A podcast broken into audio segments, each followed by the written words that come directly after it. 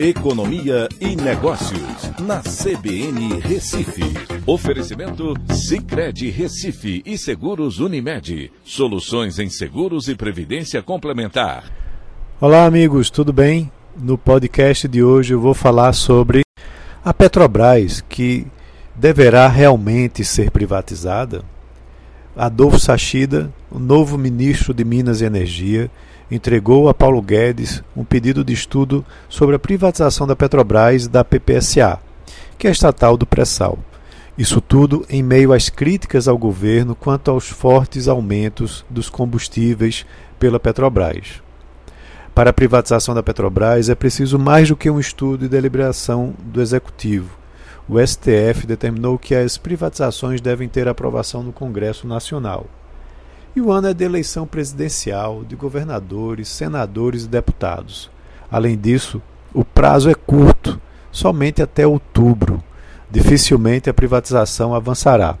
Até o momento, a privatização da Eletrobras foi a que mais avançou e poderia ter acontecido já em março, mas ainda não finalizou.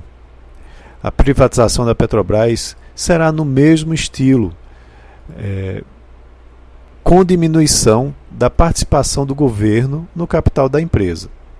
Tanto no caso da Petrobras como da Eletrobras, os avanços serão significativos para o mercado de energia brasileiro. Essa expectativa se baseia nos exemplos das Teles e da Vale, que foram privatizadas e hoje estão em patamares de crescimento muito superiores. No caso da Petrobras, a pressão política sobre a intervenção estatal nos preços dos combustíveis está fora de cena com o novo ministro, pois já deu inúmeras declarações sobre a liberdade de mercado que a empresa deve seguir. A melhor saída seria ter aprovado a reforma tributária. Com ela, os preços dos combustíveis cairiam significativamente, pois a carga tributária divulgada fica acima dos 40%. E olhe que é difícil, inclusive, confirmar se esse é o real peso, pois os impostos são cumulativos. Outro caminho importante é o da quebra do monopólio da Petrobras.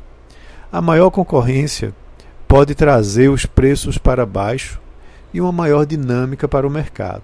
Enquanto isso não ocorre, os governos federal e estadual, que ganham muito com a arrecadação e os royalties oriundos dos combustíveis, precisam rever essas fontes de recursos e compensar é, no preço do produto.